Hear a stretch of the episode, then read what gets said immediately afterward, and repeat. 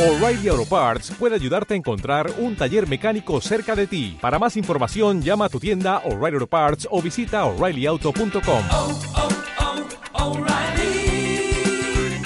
oh, Parts.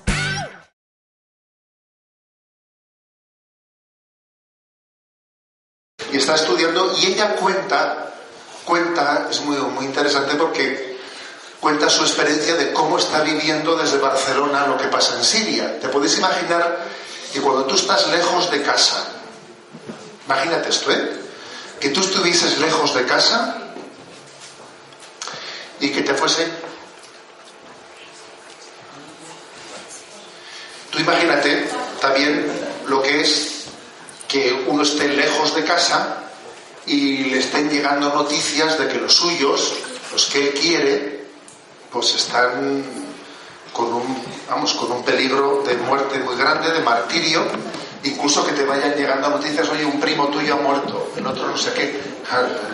Eso pues tiene que ser una manera de estudiar un poco peculiar, porque claro, tú estás estudiando y, y fíjate tú qué presión tan grande tienes que tener, me pongo encima del libro y me dicen, jo, fíjate allí cómo están. ¿eh? Yo creo que, yo creo que quien, quienes viven esas situaciones, quienes viven esas situaciones, tienen mucho que enseñarnos. ¿eh? Podemos aprender mucho de las personas que están siendo especialmente probadas, que viven pruebas fuertes y que están teniendo unas respuestas heroicas. En esta vida hay que aprender de los héroes, no de los tontos. ¿eh? Porque muchas veces uno, a ver, uno pone, en la televisión pues un programa de esos de telebasura, de que están allí, no sé, encerrados en, yo que sé, que la casa, eso de ¿eh? cosas raras de esas, ¿no? Y, estamos aprendiendo, del, per- perdón, no quiero insultar a nadie, ¿no? Pero estamos aprendiendo de los tontos. ¿eh? Entonces yo creo que es muy importante que en esta vida nuestro punto de referencia sean los héroes, los héroes, y no los, eh, los tontos superficiales. Y no insulto a nadie porque podríamos ser cualquiera de nosotros tontos si nos metiésemos en una casa de esas y nos filmase la televisión, ¿qué hacemos haciendo el tonto en una casa? eh? Esos programas de telebasura, en el fondo, son reflejo de una sociedad que no sabe a quién mirar. En vez de mirar a las personas que son dignas de imitación, están mirando haciendo el tonto. ¿Eh? El tonto en una casa de esas y filmando cómo va el servicio, fíjate tú, ¿eh? haciendo el tonto. Vamos a mirar a los que miran a Cristo, miramos a los que miran a Jesús y a aquellos que nos están dando un auténtico ejemplo, un pedazo de ejemplo, del cual tenemos mucho, muchísimo que aprender. Entonces, claro, dice, yo tengo mucho que aprender en esta vida. ¿De dónde aprendo? ¿A quién miro? Eso es muy importante, porque dependiendo a dónde mires y de quién pretendas aprender, pues claro, será muy distinto. ¿no? Si únicamente miro pues, a los escaparates de modas y ah, tú verás, pues lo que voy a aprender es frivolidad, ¿no? cosas frívolas. Y, ¿eh? Entonces, muy importante en dónde fijamos los ojos. Yo creo que eh, los mártires y los que viven hoy en día, ¿no? Hoy en día, situaciones de gran prueba de su fe, son un auténtico ejemplo para nosotros. Bueno, vamos a, ¿eh? vamos a primero a verlo y luego charlamos un poco. ¿eh?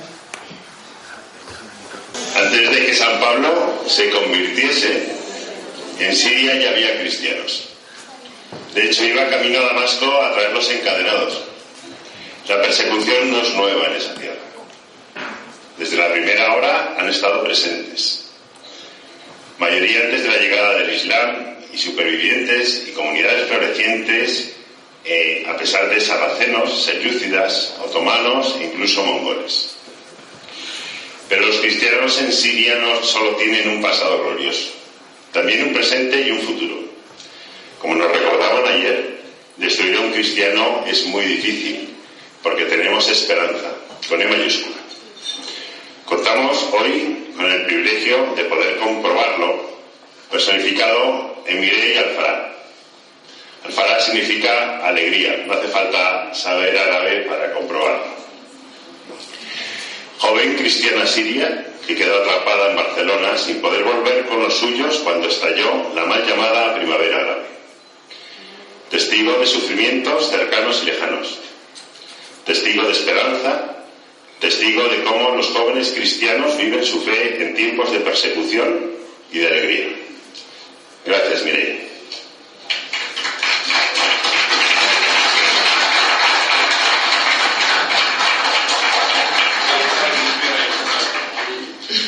Bueno, primero muchas gracias a vosotros también por eh, darnos la oportunidad a todos los participantes para poder em, transmitir un poco lo que está pasando.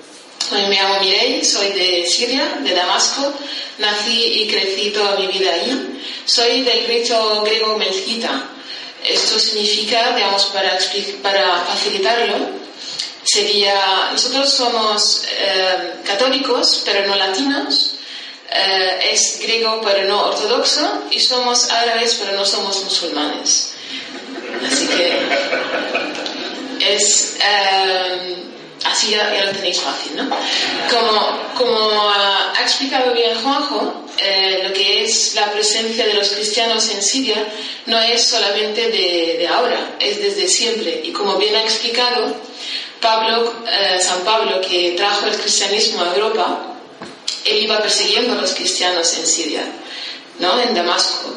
Eh, entrando a Damasco, él iba persiguiendo a los cristianos y ahí es cuando vio la luz verdadera y después desde ahí ya se convirtió y ha llegado el cristianismo aquí.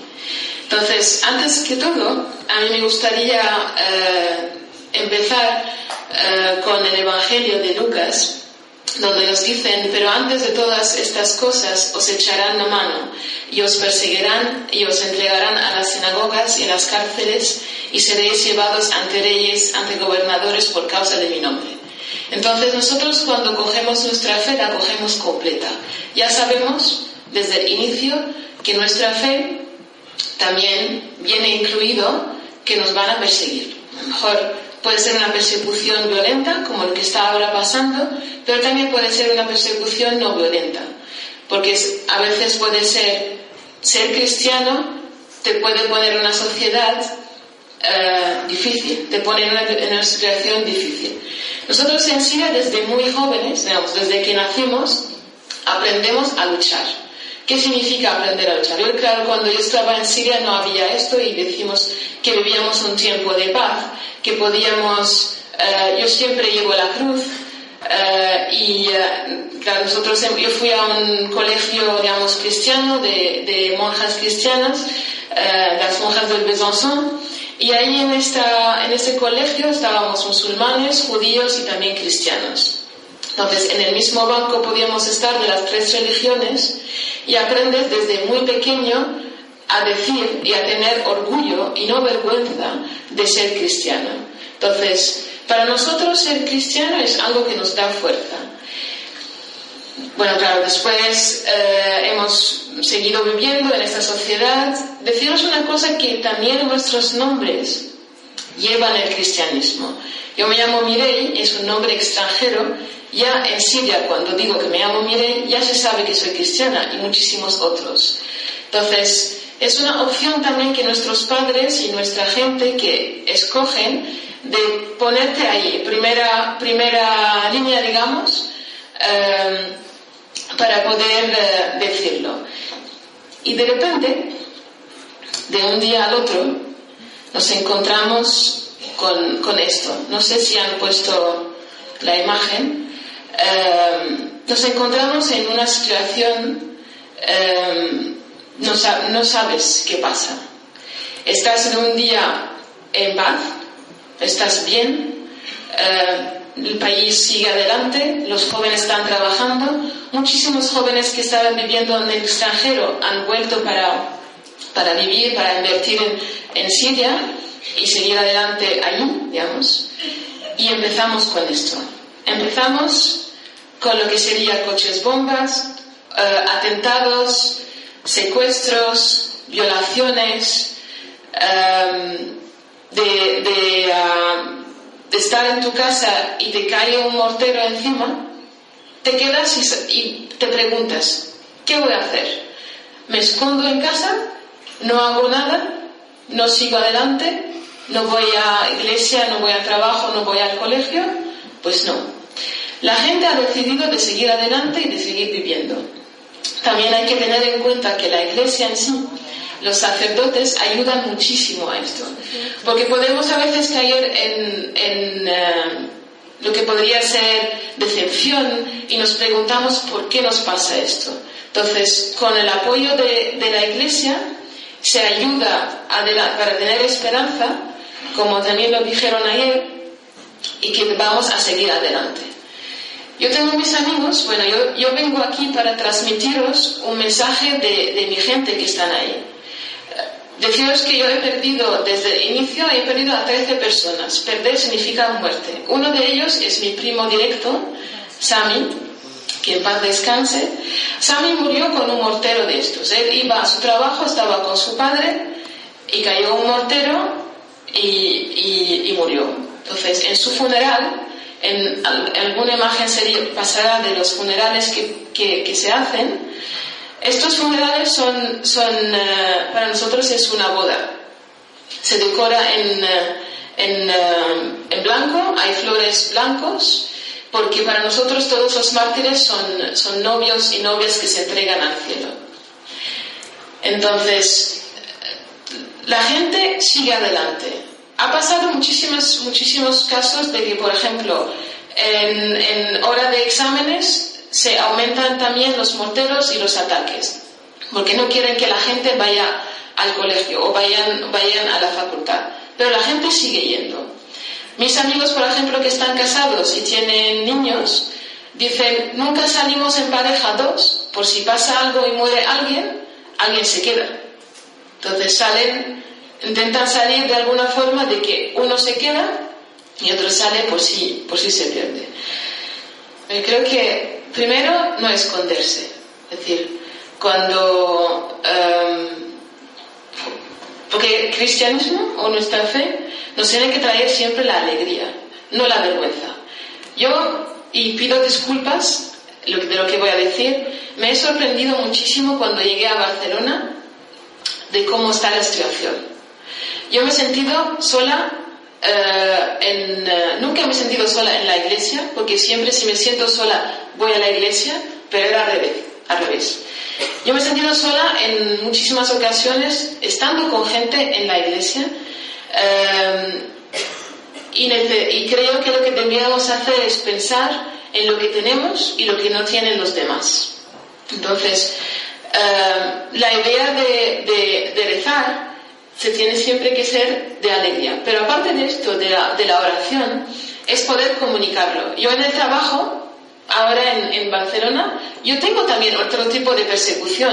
A mí siempre, como decimos en español de, digamos, de, de calle, me toman el pelo, pero de verdad. Literalmente, en el trabajo, con mi superior, con la gente de mis colegas y también en la universidad, eh, siempre me, me- me dicen como chistes, bromas sobre, sobre eh, digamos, ser cristiano y creyente. Te dicen, pero pareces chica moderna, ¿cómo puede ser que seas creyente y practicante?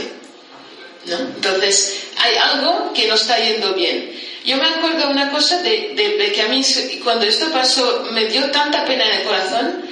Lo que pasó en Charlie Hebdo, que salieron toda la gente a mis manifestaciones eh, y vinieron presidentes de gobiernos allí, pero en esta misma semana, creo que ha pasado una de las fotos, ha muerto gente en los campos de refugiados de frío. Imaginad, y estábamos ahí, bueno, nosotros no, pero había tanta gente, miles y miles de personas, que parece muy mal lo que pasó en Charlie Hebdo, pero yo no estoy de acuerdo con esta, con esta revista y nada de este tipo de humor. Entonces, ¿por qué no ha pasado lo mismo para la gente que está muriendo? Para los 21 coptos que murieron y mártires, que son mártires. ¿Por qué no ha pasado esto? ¿Por qué no hacemos algo así? Entonces, yo creo que tenemos que decir no.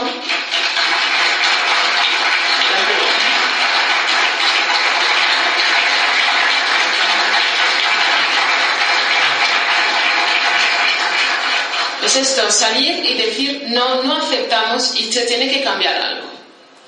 Pero yo pienso, por ejemplo, mi, mi reflexión es sobre los jóvenes que ellos van a, a Siria o a Irak para el jihad. El jihad, para los que no saben, el jihad significa la lucha, ¿no? Pero el jihad es la lucha por Allah, por Dios. Entonces les hacen pensar que es algo bueno ir a combatir a los infieles que somos nosotros y vosotros. Eh, es así. Entonces, eh, la idea, digamos, la idea de ir ahí haciendo algo importante, tenemos que pensar lo que está pasando en la sociedad aquí. ¿Por qué gente jóvenes, digamos, convertidos al Islam o no convertidos al Islam, y chicas también jóvenes, eh, van allí para hacerse héroe? Entonces, esta idea de tener algo o una misión en sus vidas que no encuentran aquí. Entonces, aquí hay un vacío que se vive a lo mejor entre familias o se vive en la sociedad en general, porque ellos cuando van, van en búsqueda de crear algo y de ser alguien. Entonces, mejor aquí también hay algo que lo tenemos que pensar, en que cómo, digamos, la familia, la importancia de la familia, la importancia de la iglesia, digamos, ¿qué estamos haciendo aquí para que esta gente no tenga este vacío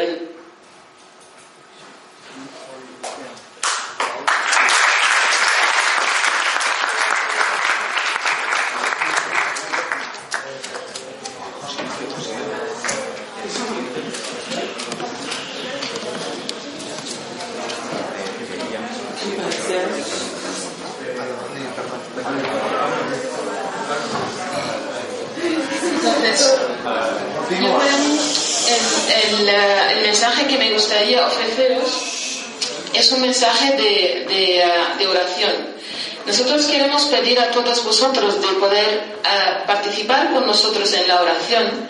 Hemos creado una, una cadena de oración que, que es hacer el rosario las 24 horas. ¿Cómo?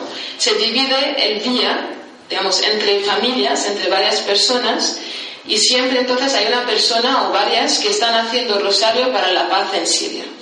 Pero también queremos que nos ayudéis a perdonar, es decir, rezar para nosotros para que podamos perdonar todo lo que está pasando.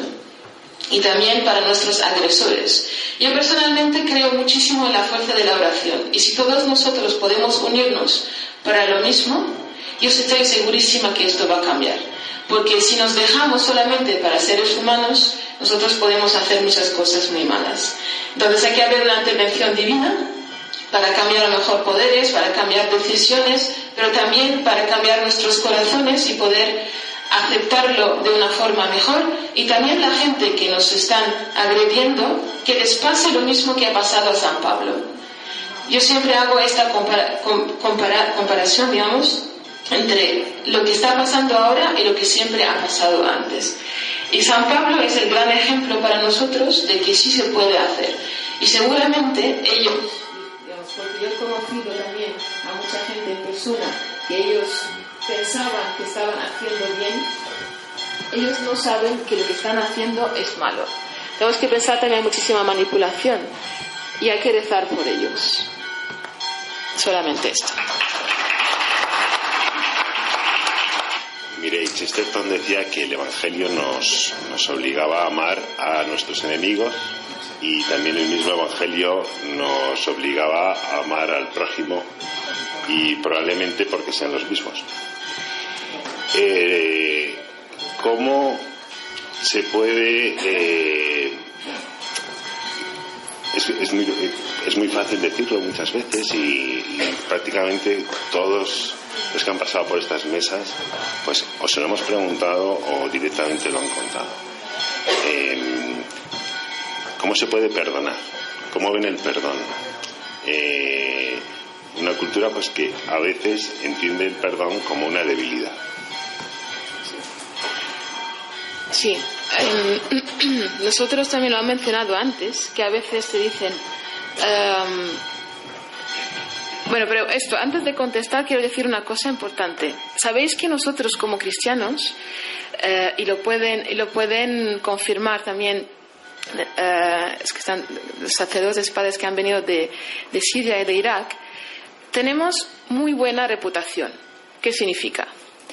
En serio, en árabe tenemos un dicho que dice, come en casa del judío y duerme en casa del cristiano. ¿Qué significa? Que no te va a pasar nada si duermes en casa del cristiano, estás eh, seguro. Y entonces estás, eh, puedes dormir, nadie te va a hacer daño. Esto lo hemos ganado siendo así, siendo amando al prójimo, siendo miembros mm, activos y participativos en nuestra sociedad. No nos ponemos al lado, aunque muchas veces nos quieren poner al lado, pero siempre en la comunidad cristiana hay la gente que estudia, trabaja, gente que siempre presente, siempre activa eh, y muy buena, digamos, muy buen trato. Por eso te dicen que el perdón puede ser una debilidad, pero yo lo veo algo muy fuerte. Porque el poder de perdonar, cuando tú perdonas, ya nada te va, te va a poner en, en, frente, no tendrás ningún obstáculo en, eh, en tu vida. Si no llegas a perdonar, entonces tú te limitas en el corazón. Y el perdón te abre puertas. Y no es una debilidad, seguramente.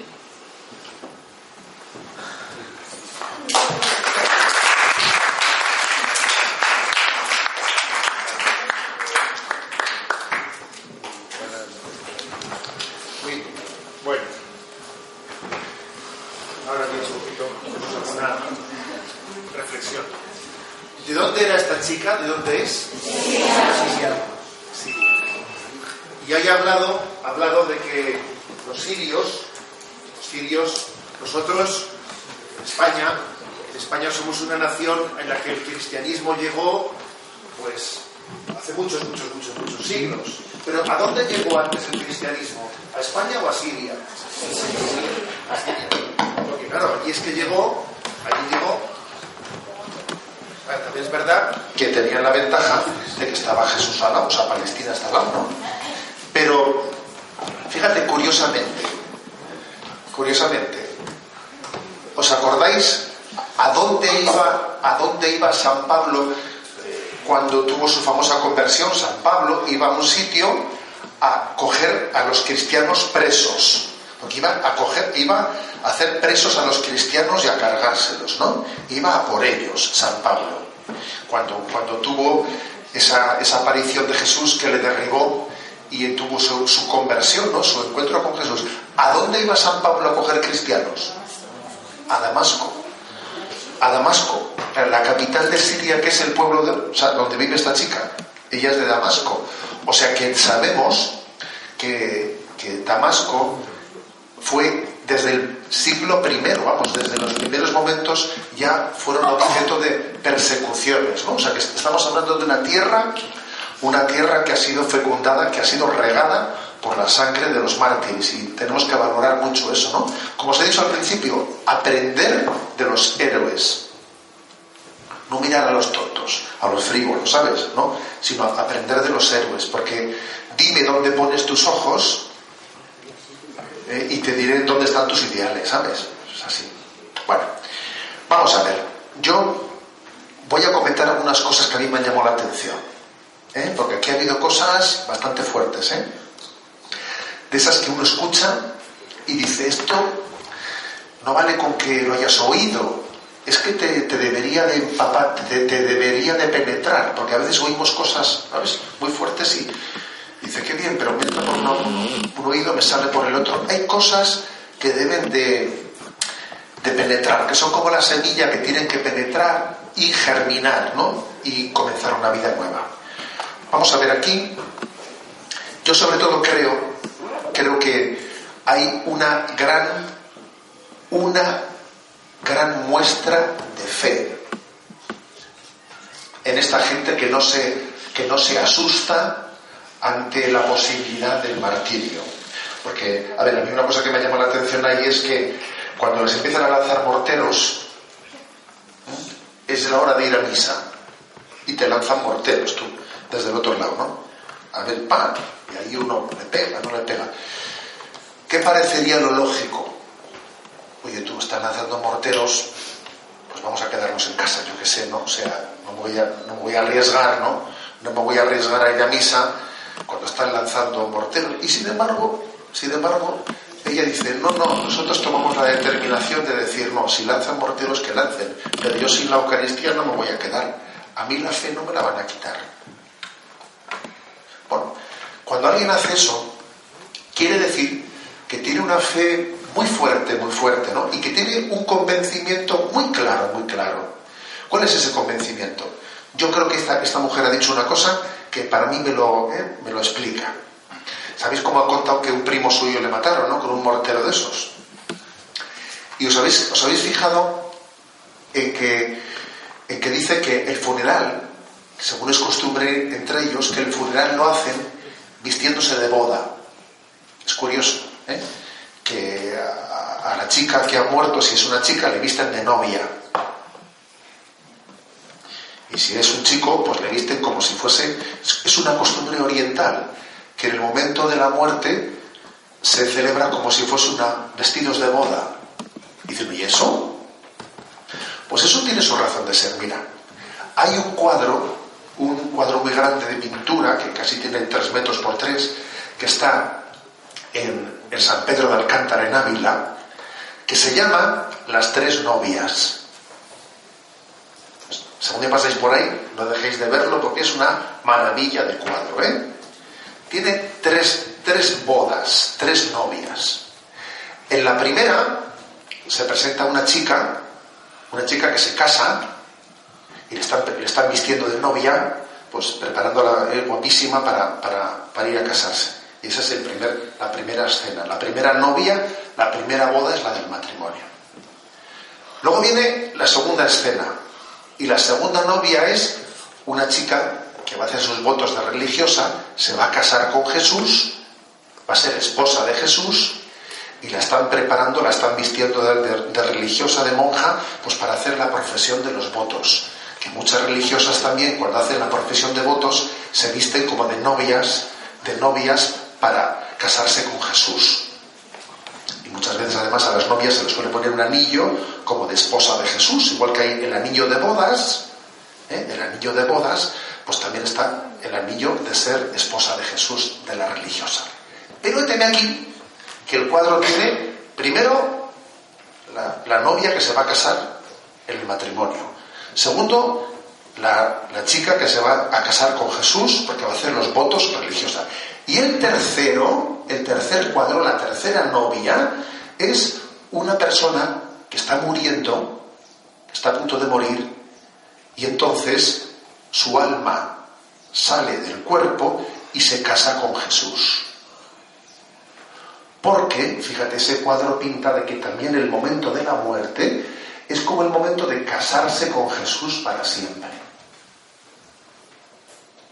Eso es muy claro. Entonces, fíjate, ahí como el cuadro se llama las tres bodas, las tres novias. La que se casa en el altar, el día de su matrimonio. La que se hace esposa de Jesús porque se hace religiosa. Y la persona que va a morir y entonces se casa con Jesús para siempre. Porque en el fondo, esta vida, esta vida es un noviazgo. ¿Eh? Y nos casamos con Jesús para siempre, pues para vivir con Él como siempre. ¿Los novios suelen vivir juntos? Hombre, no, no, deben. Bueno, a rato sí, porque se ven, están juntos, van a una casa de otro, se ven, sí, pero cada uno tiene su casa, ¿no? Bueno, pues algo así pasa así. En esta vida somos novios con Jesús y entonces estamos con Él a ratos, etcétera, pero, pero nos... sin embargo, en la vida eterna, cuando ya es la boda, cuando es la boda, ¿eh? allí ya estamos con Jesús para siempre. ¿Os acordáis de una, de, una parábola del Evangelio que suena algo de esto? Algo de esto. ¿Os acordáis de una parábola del Evangelio que dice, a ver, ¿a quién le suena esto?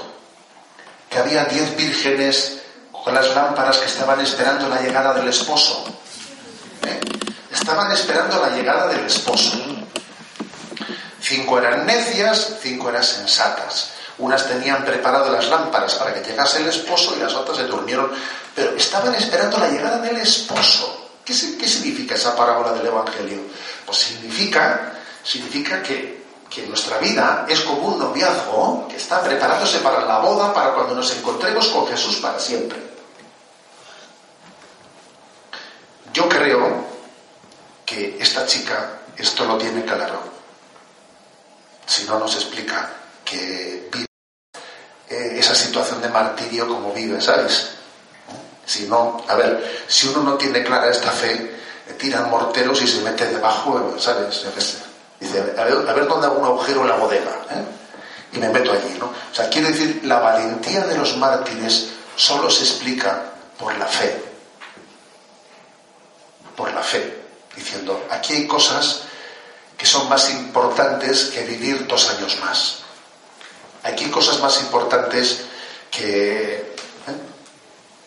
Pues que no me. que no me salte una metralla. Hay cosas más importantes.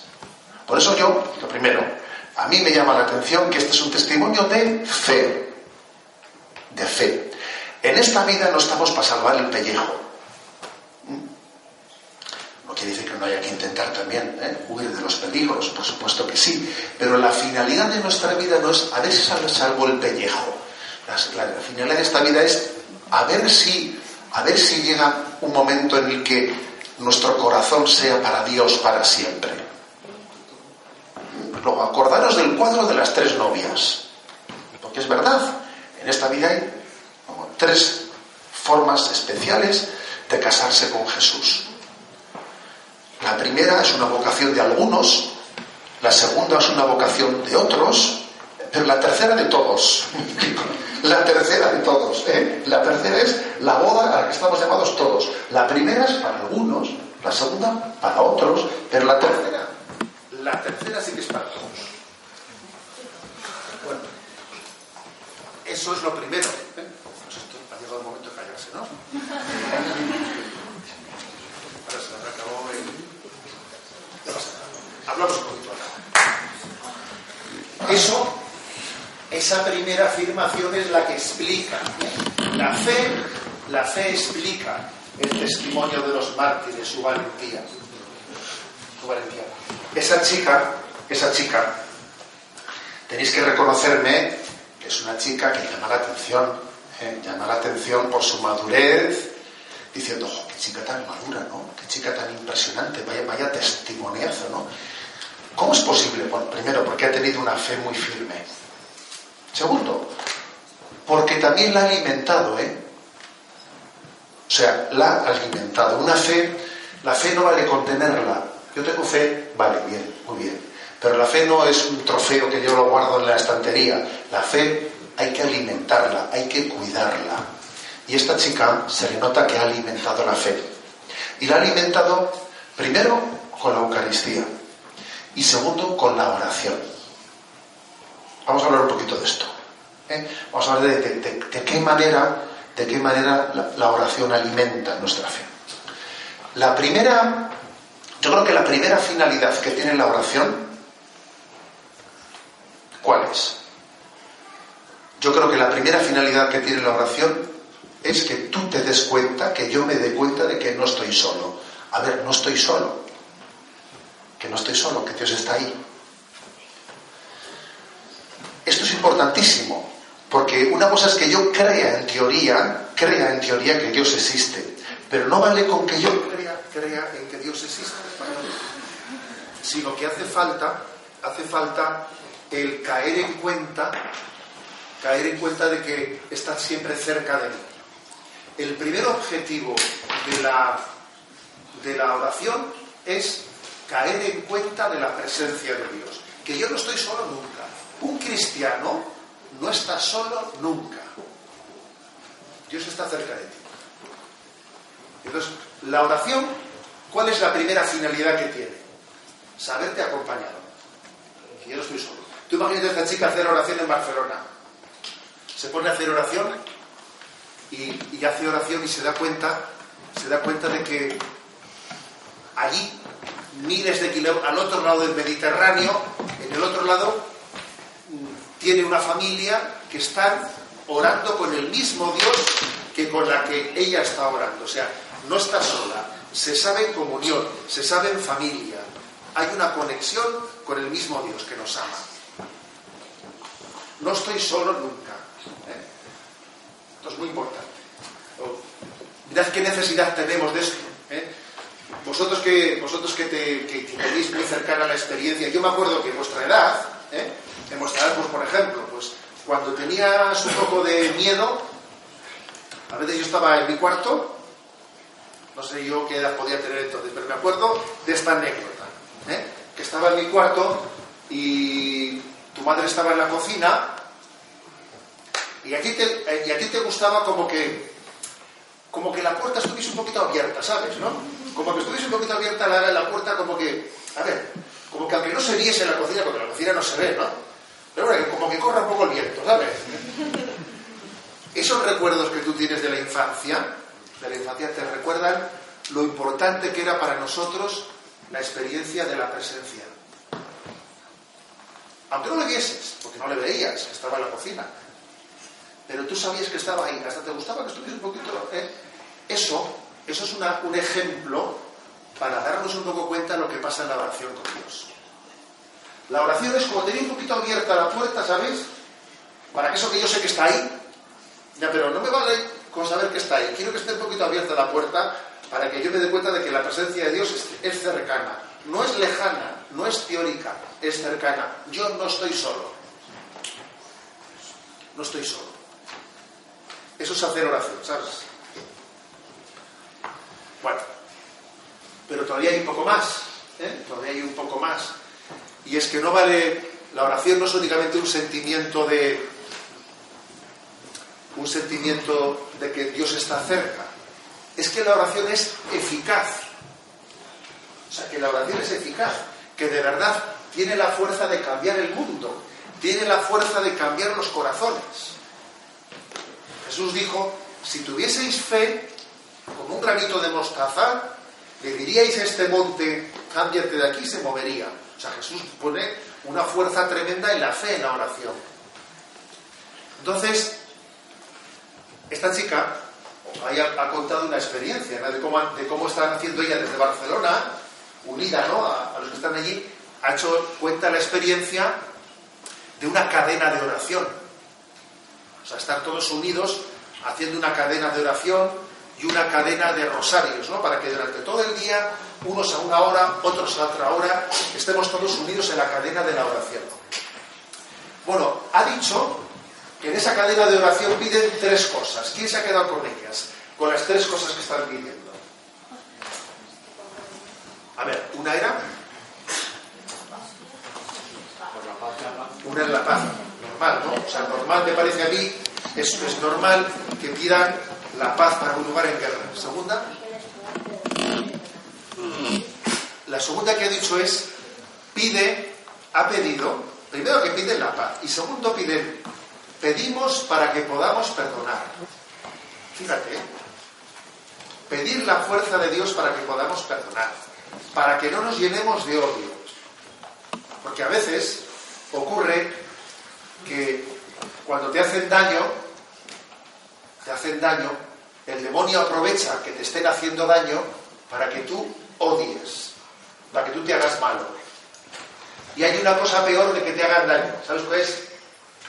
Que tú te hagas malo. O sea, resulta así. Una cosa es que a ti te hagan mal.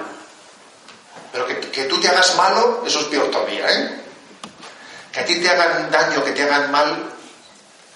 Pero ella lo que dice es, vamos a pedir a Dios ayuda para que podamos perdonar, para que no nos hagamos malos aunque nos hagan el mal. Que tú no devuelvas el mal con el mal nunca. Eso es una petición importantísima. ¿Tú te imaginas que nosotros pidiésemos eso? ¿Eh? Lo típico es pedir "Ah, que, todo, que todo me vaya bien, que salga esto, que me, que me toque, ¿eh? que me toque la lotería, tú fíjate, ¿no? Pero que esta persona se les ocurra pedirle a Dios, ¿no? Yo le pido a Dios que, que lo que está pasando no nos haga malos, que no devolvamos el mal con el mal, que seamos capaces de perdonar. Eso es una petición que a Jesús se le tiene que conmover el corazón cuando la escucha. Jesús se tiene que emocionar cuando haya gente que rece y le pida eso, ¿eh? A Jesús se le tienen que correr las lágrimas cuando escucha gente que le pide cosas como esas. ¿eh? Bueno, y esa es la segunda petición. La primera, que haya paz. La segunda, que seamos capaces de perdonar y no devolvamos el mal con el mal, que no odiemos, que no nos hagamos malos aunque nos hagan el mal. ¿Y la tercera, cuál es la tercera? Sí, la petición de la conversión para, para los malos. O sea, la petición de que los que hacen el mal se conviertan, de que también ellos descubran que Jesús es bueno, que Dios quiere cambiarles el corazón. ¿eh? O sea, es una petición de decir, y yo también quiero que el que está haciendo el mal, el mal, también descubra a Jesús, que le conozca, que cambie su corazón. O sea, es una triple petición heroica. Primero pido por la paz. Segundo, pido para que yo sea capaz de perdonar a los que hacen la violencia, para que yo no devuelva el mal con el mal. Y tercero, pido la conversión. Y eso ella dice que lo pide con fe, porque la oración es eficaz. Y si tú pides con fe, pides con fe, pues verás grandes milagros. Como fue, dice ella, el milagro de San Pablo. San Pablo iba a por los cristianos, iba por ellos, iba a comérselos con patatas, ¿sabes? Y allí Jesús salió a su encuentro, salió a su encuentro y le cambió el corazón y se convirtió en el mayor de los apóstoles de Jesús. Fíjate tú, iba a comerse a los cristianos con patatas y se convirtió en el mayor de los, de los apóstoles de Jesús, ¿no? Bueno, también habría habido quien habría rezado por él. Seguro que Jesús había rezado por él, por Pablo. Es por tanto, es un gran ejemplo de que estos mártires, cómo alimentan su fe. La alimentan primero por la Eucaristía. Y segundo, alimentan su fe por la oración, por esa cadena de oración tan importante y tan grande que tienen. ¿eh? Y que entre ellos es un estímulo. ¿eh? Es un estímulo y además porque tienen fe en que la oración va a cambiar el mundo. Bueno. Pero todavía ha habido una cosa, una cosa que a mí me ha llamado también la atención del vídeo. ¿eh? Porque ella, ella, ¿no la habéis notado que está un poquito como flipada de el ambiente que ve en Barcelona? ¿Eh? Un poquito así como diciendo, ¿eh? ¿qué, qué, qué le llama la atención a ella de Barcelona? la gente conectando con dinámica moderna. Sí, que la gente dice, voy a las misas y me siento sola, que te corta tiempo, me siente sola, diciendo, bueno, estamos aquí en una ciudad, en una ciudad que se supone que es de cristianos, que es de cristianos, y voy a la iglesia y eh, yo no veo que aquí nadie, ¿eh? y luego encima voy a la oficina y me están tomando el pelo, pero tú, vas de monjita o qué, o, tú, o sea, tú eres una chica moderna, pero tú, o, sea, o sea, le llama la atención, le llama la atención ese, ese ambiente que ella dice, ¿y esto no es también una persecución? ¿Esto no es también una persecución como en Siria mis primos están siendo perseguidos? Porque claro, allí les persiguen con morteros. Y aquí a estos les han perseguido comiéndoles el coco. Porque fíjate, hay dos maneras de perseguir. Fíjate, ¿eh? Eso lo dice San Agustín. De dos maneras nos persigue el demonio. De dos maneras. Una es arrastrándonos y haciéndonos pensar como piensa el mundo, para que seamos, en vez de cristianos, seamos unos mundanos. Y si no lo consigue, entonces va por ti. Entonces sí que te tira. ¿eh? te tira cohetes y morteros. primero lo intenta arrastrándote para que tú seas un mundano, para que tú no seas cristiano, tú seas del montón. Y si así no lo consigue, entonces te lanza a los del Estado Islámico, ¿sabes? Para ver si los segundos consiguen lo que los primeros no han conseguido. Pero si lo consigue con los primeros, no le hace falta lanzar ningún mortero, ya te diré ya. De dos maneras somos perseguidos, ¿eh? Grabad esto bien en vuestro corazón y no lo olvidéis nunca. Eso lo decía San Agustín. De dos maneras son perseguidos los cristianos. O son seducidos, son seducidos y arrastrados y engañados para pensar como piensa el mundo, y de cristianos no tienen cualquier nombre.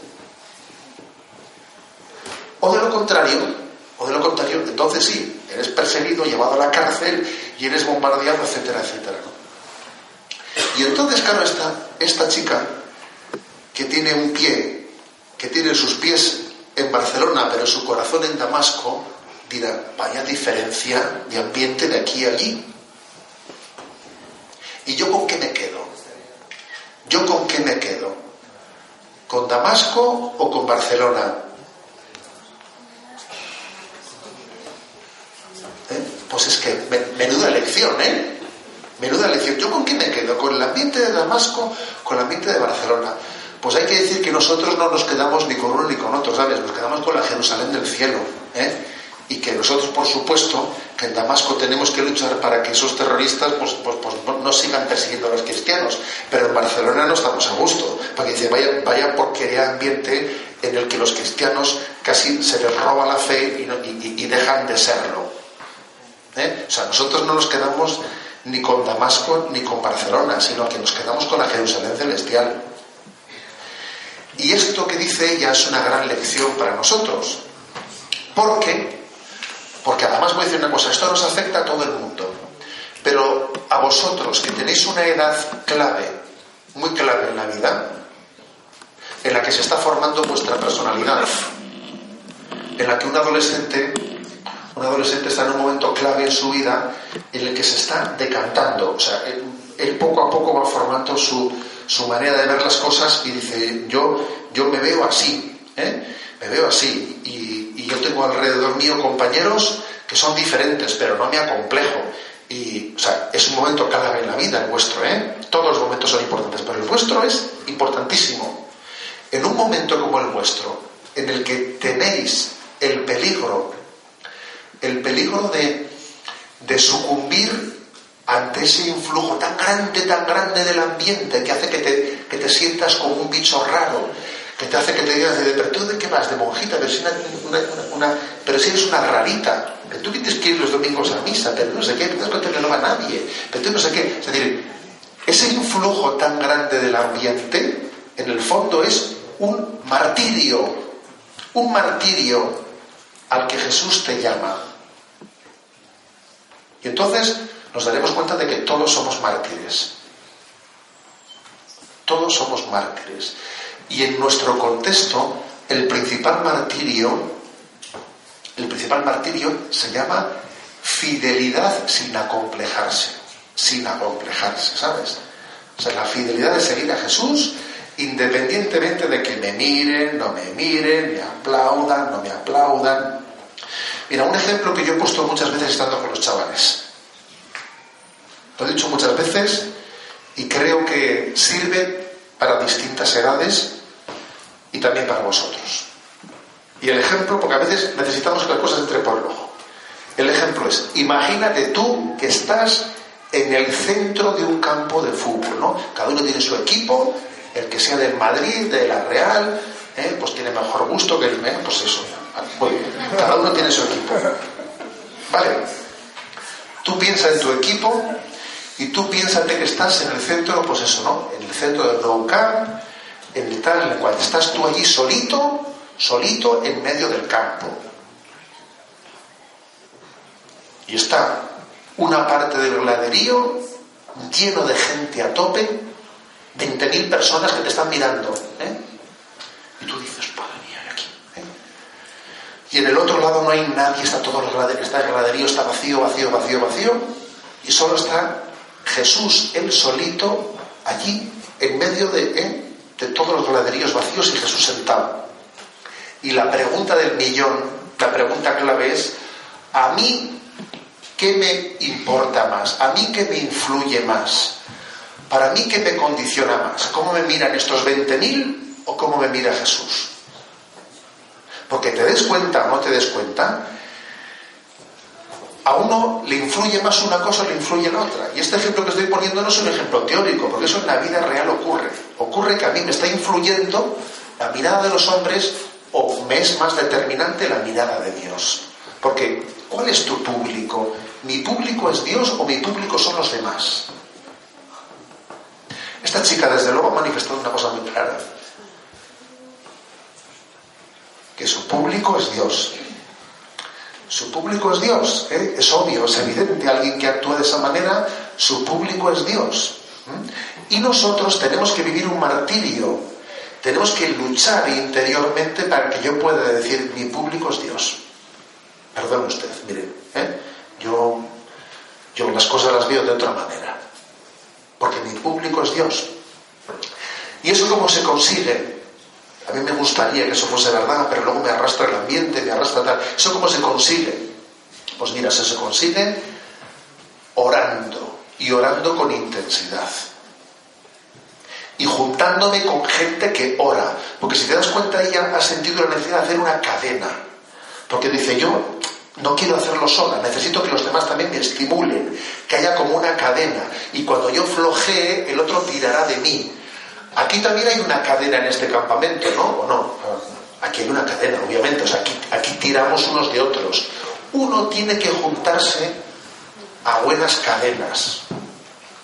O sea, rezando y no rezando solo, sino rezando en cadena, estimulándonos unos a otros a rezar, a orar, para que tu público sea Dios, no sean los demás. Y vivamos el martirio, el martirio de ser uno mismo y no acomplejarse. ¿eh? Como le pasa a esta, dice, y se ríen de mí en la universidad. Tú fíjate, qué falta de educación, porque en fin, una chica de Siria que, que encima han matado a algunos primos suyos, bueno, no sé, pues podían incluso arroparla un poco, ¿no? Bueno, pues yo creo que yo creo que es un gran testimonio. Es el testimonio de la fe. El testimonio de poner los ojos en personas como Mirei, que se llamaba ya me parece, ¿no? En personas como Mirei, porque ellas han puesto los ojos en Jesús. Yo pongo los ojos en el que pone los ojos en Jesús. Y vamos a, pedir esta gracia, ¿no? De aprender a orar con intensidad, de, ser, de formar entre nosotros una cadena. Una cadena. Siempre suele haber momentos en la vida en los que uno está un poquito más flojo que otro. Os cuento una cosita. Yo hice el camino de Santiago hace ya, ¿eh? no sé, pues hace 15 años por lo menos. ¿eh? Y lo hice, lo hice con un grupo de jóvenes de, de Zumarra. Y fuimos desde Roncesvalles hasta Santiago de Compostela. Y entonces, me acuerdo que fueron 25 días o así, 24, algunos muy duros, ¿eh? Muy duros. Y cuando terminamos el camino de Santiago, una de las cosas que comentábamos así un poco en la, en la evaluación que hicimos fue cómo todo el mundo tuvimos a lo largo del camino algún día malo. De eso que te venías abajo y te quedabas sin fuerzas. ¿Sabéis lo que es una pájara? ¿Eh? ¿Sabes una pájara? De repente uno se queda sin fuerzas y se queda, que parece que, que, que parece que, digamos, que se ha caído así.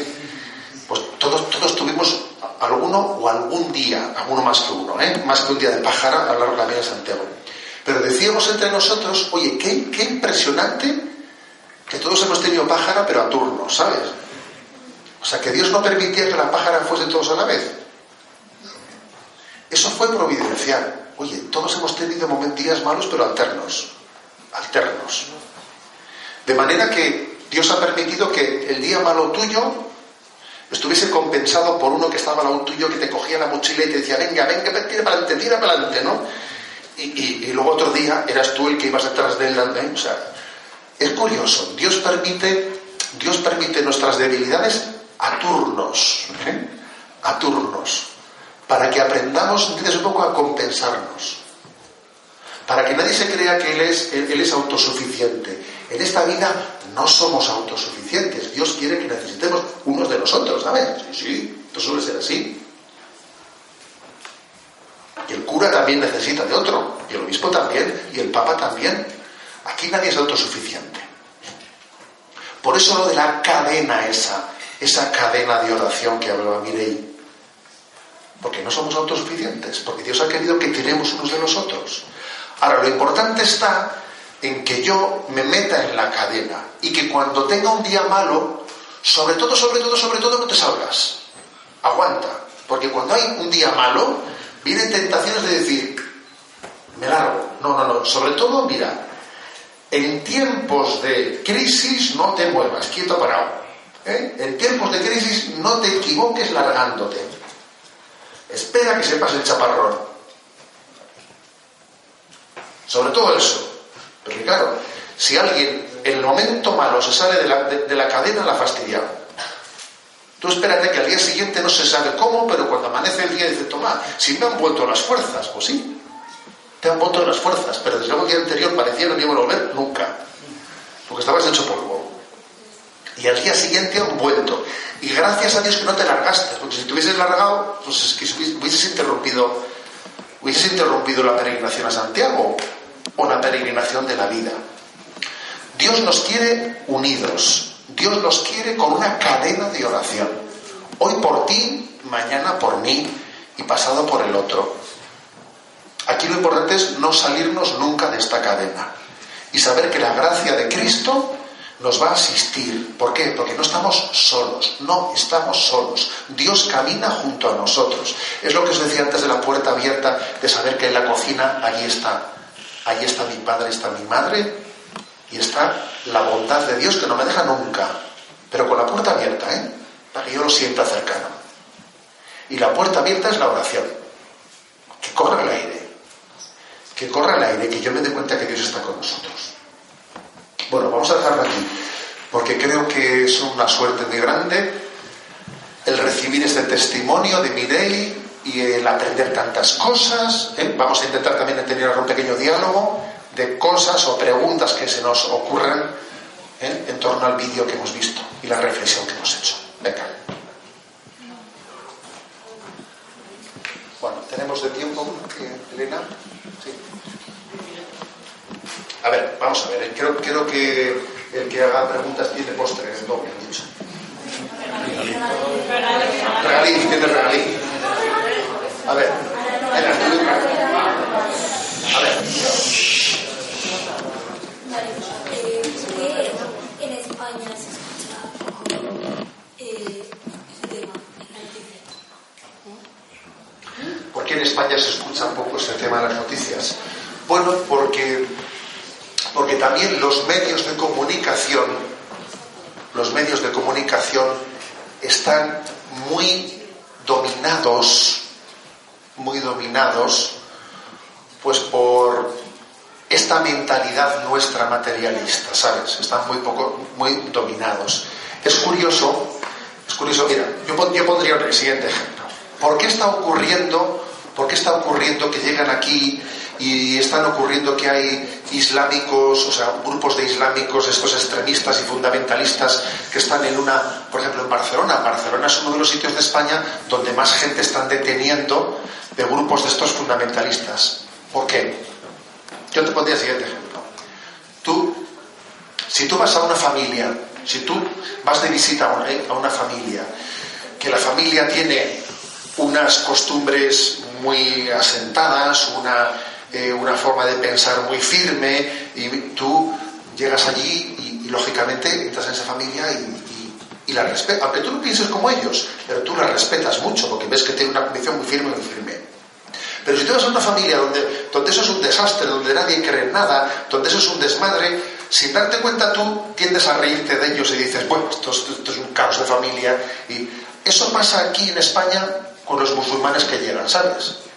Si llegasen los musulmanes a encontrarse, encontrarse en una sociedad cristiana que es fuerte, que es firme, que, que cree en sí misma, dirían, oh, oye, aunque yo no sea cristiano, yo aquí tengo que respetar y tengo que darme cuenta de que aquí hay una gente que es muy firme, ¿no? Pero si se encuentran con que esto es un desmadre, unos se drogan, otros, otros no sé qué, otros no sé cuántos, dice, bueno, esto es un desmadre, esto, es- esto me lo voy a comer yo, yo, yo, voy, yo voy a acabar con ellos enseguida, porque tú has llegado a un sitio en el que ves que la gente no se hace respetar, y como no se hacen respetar, tú fácilmente caes en la tentación de ser un fundamentalista. O sea que en gran parte Occidente está acomplejado.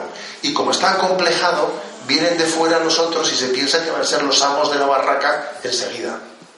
Pero el problema más que en ellos está en nosotros, ¿sabes? Si esto no es un problema de, esto no es un problema de que haya muchos musulmanes. Aquí el problema es que hay pocos cristianos, que es distinto. Aquí no es que sobren musulmanes, lo que faltan es cristianos. Porque fíjate, ella, ella dice, no, si nosotros ahí en Damasco, si vivíamos cristianos y musulmanes y judíos y no pasaba nada. ¿Pero por qué? Porque tú eres cristiano de verdad.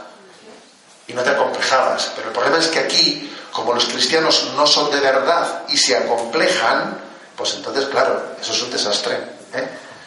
O sea que yo creo que en gran parte los medios de comunicación también participan del mismo virus. ¿Y qué virus es ese? Estar acomplejado. Es un virus el de que estás acomplejado. Entonces, como estás acomplejado, pues te avergüenzas de ti mismo.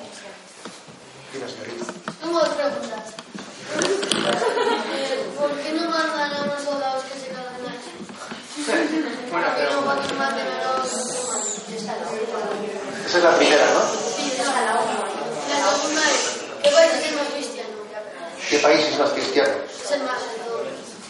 A ver, yo creo que hoy en día, hoy en día no hay tanto países cristianos, ¿sabes? Los países, sino más que, más que países cristianos, lo que hay es cristianos muy, muy firmes en determinados países. Pero no es que sea el, pa- el país cristiano, sino que más bien son cristianos santos en algunos países. Y generalmente los cristianos más santos suelen estar en los sitios donde son más perseguidos. Allí donde te persiguen más, suele ser donde tú te haces más santo. Porque como, la- como el ambiente sea muy fácil, qué peligro, qué peligro, ¿sabes? Muchas veces los mejores cristianos están en los sitios donde más caña les dan. Esto es así, ¿eh? A veces cuanto más caña te dan, Dios se sirve de eso para hacerte más santo. Más santo. Lo que dices tú por qué no se mandan los ejércitos, hombre, pues porque para eso hacía falta tener las ideas claras, ¿no? Y, como, claro, por ejemplo, pues cuando se trata de, de- de una guerra para, para, pues para unos pozos petrolíferos, te digo yo que si fuese por unos pozos petrolíferos, ya hubiesen mandado los soldados hace tiempo. Porque como por dinero, por dinero sí que estamos dispuestos a arriesgarnos, ya lo hubiesen hecho. Pero como aquí no hay pozos petrolíferos, como aquí en el fondo se trata de unos ideales, o sea, Occidente tiene el gran problema de que lo único que le importa es la economía. La economía, la economía. Y al final la economía es la. ¿eh? Y entonces, claro, eso es, una, es, es un falso Dios, que los gobiernos únicamente actúan si la economía les interesa, pero no tienen, no saben tener otras razones, no, no hay ideales. Si no hay petróleo, si no hay dinero, no, no hay- ¿eh? Ese es el motivo. ¿eh? Porque estamos en un mundo en el que solo lo mueve el dinero y no hay ideales. ¿Qué vas a preguntar? Si son más valientes que los españoles. ¿Por qué? Pues mira, yo creo, yo creo que esa valentía se va haciendo poquito a poco. O sea, la valentía, uno no nace siendo valiente, o no empieza a ser valiente de repente, sino que en la medida en que uno sea valiente en pequeñitas cosas, va creciendo poco a poco. Va creciendo poco a poco. Luego yo creo que dice el Evangelio, sed fieles en lo pequeño, para que también seáis, podáis ser fieles en lo grande. Y tú imagínate que mañana te digan a ti que tienes que ir al médico y que te van a meter tres pinchazos, ¿me explico? Bueno, pues te toca ser valiente con eso. ¿eh? Imagínate que pasado te toca, o sea, es que esto es así. O sea, ser fiel en lo poco para que tú poco a poco puedas ir creciendo en madurez y en valentía. En cada cosita que pase en tu vida hay que ser valiente y no dar un paso atrás, porque así creces en valentía, creces y esta gente ha sido probada desde pequeñito, ¿sabes? Y entonces han crecido en valentía.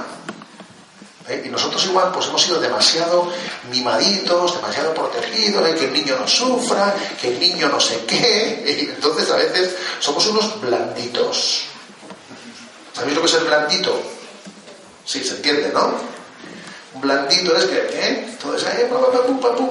A ver, un momento, un momento, ¿eh? Que también en la vida hay que aprender a ser valiente, hay que aprender a no asustarse, ¿no? Y eso se aprende muchas veces por ejemplo, mira, voy a contar una cosa que le he escuchado a mi mamá. A mi mamá.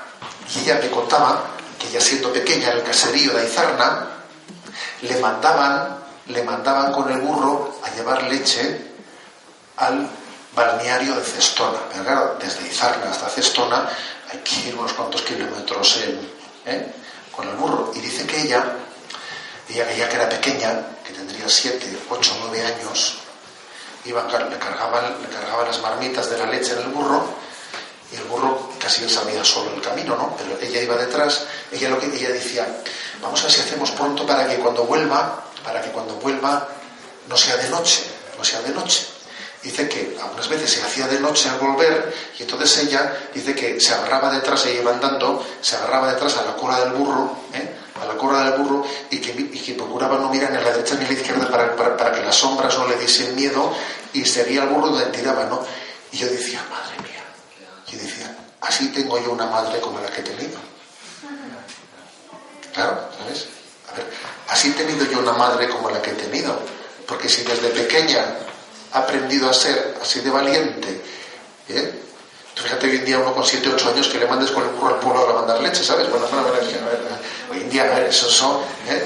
eso es una cosa que no se nos oculta. Pero así hemos tenido eh, algunos padres que hemos tenido, ¿sabes? O cuando uno lee la historia de San Juan Pablo II, que se quedó sin padre de pequeño, sin madre, y cómo él luchaba, trabajaba en la mina, salía de la mina y se iba a un seminario clandestino a ser seminarista. Joder, así, así hemos tenido el Papa que hemos tenido. O sea, la gente ha sido muy valiente porque ha afrontado muchos problemas y no se ha asustado. Y eso le ha, hecho, le ha, permitido crecer, crecer, crecer. Y luego, como decías tú, ¿no? Oye, esos, esos por qué son tan valientes comparando con nosotros? Pues porque, porque han sido más sacrificados en las cosas pequeñas. Tú tienes el mérito ya para hacer la pregunta, ¿eh? No tanto tiempo. A ver. Eh, pero ¿por qué los países nos odian tanto? ¿Por qué nos persiguen a nosotros? ¿Qué les hemos hecho nosotros? A ver, yo creo, lo que he dicho antes, ¿eh? Yo creo que muchas veces ellos se ponen tan farrucos, farrucos, o sea, se ponen así tan, tan, tan, tan, porque nos ven débiles. Si lo, eso es así, o sea, si, si te viene un ladrón a casa, un ladrón, y ve que la casa está bien defendida, que tiene tal, tal, tal, lo más seguro es que ni se le ocurra atacar. Pero cuando viene alguien que ve que la casa no está ni defendida, que eso es un cachondeo, que esa casa toca de roque, etcétera, se pone, se pone el más violento, se crece, se crece por tu debilidad. Luego yo creo que más que la pregunta de decir, ¿por qué estos nos odian tanto?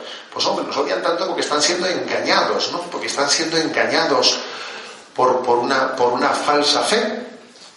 Pero, pero yo sobre todo a mí lo que me preocuparía no es por qué nos odian tanto, sino a mí lo que me preocuparía es por qué nosotros no somos mejores cristianos, por qué nosotros no, no somos una sociedad verdaderamente cristiana, porque si lo fuésemos te aseguro que este problema no, sería, no sería tan grave, ¿eh? se solucionaría mucho antes. Y no solo dando tortas, no, no, sino incluso también, pues cuando la gente, cuando uno, uno de esos viene aquí y ve que la sociedad es cristiana fuerte, no sé, ¿qué es lo que ocurre también? Primero, o segundo, no tenemos hijos. Nuestra sociedad tiene muy pocos hijos. ¿Os habéis dado cuenta de eso? Hoy en día la natalidad es muy pequeña, muy pequeña, ¿eh? muy pequeña. Entonces, si no nacen niños, si no nacen niños, ¿qué ocurre? Que hace falta que, que venga gente de fuera, gente de fuera a trabajar. Entonces, de la culpa la tenemos nosotros, porque claro, porque no hemos incentivado la natalidad, porque no hemos cuidado las familias numerosas, porque, ¿sabes? Y entonces resulta que, por eso es tan importante que nosotros creamos en lo nuestro. Porque si nosotros hacemos familias, si tenemos muchos niños, si les educamos cristianamente, etcétera, el futuro será distinto. ¿eh? Será distinto. Bueno, aquí Elena me ha hecho unas. El resumen, vamos a hacer una cosa. Vamos a rezar por Mirei. ¿Eh? Vamos a rezar por Mirei y, y por toda su familia y nos vamos a meter en esa cadena de oración también de la cual ha hablado ella. Que yo creo que en esa cadena de oración vamos a ser beneficiados, ¿eh? porque rezando al lado de gente como ella vamos a estar súper super, ¿eh? beneficiados de esa cadena de oración. ¿De acuerdo? Vamos a terminar rezando una Ave María por ella y por todos los que forman parte de la cadena de oración. Dios te salve María, llena eres de gracia, el Señor es contigo, bendita tú eres entre todas las mujeres y bendito es el fruto de tu vientre Jesús. Santa María, Madre de Dios, ruega por nosotros pecadores, ahora y en la hora de nuestra muerte. Amén. Gloria al Padre y al Hijo y al Espíritu Santo, como era en el principio, ahora y siempre, por los siglos de los siglos. Amén. Bueno, ahora tenemos tiempo libre hasta la hora de la misa. Eh, que sepáis.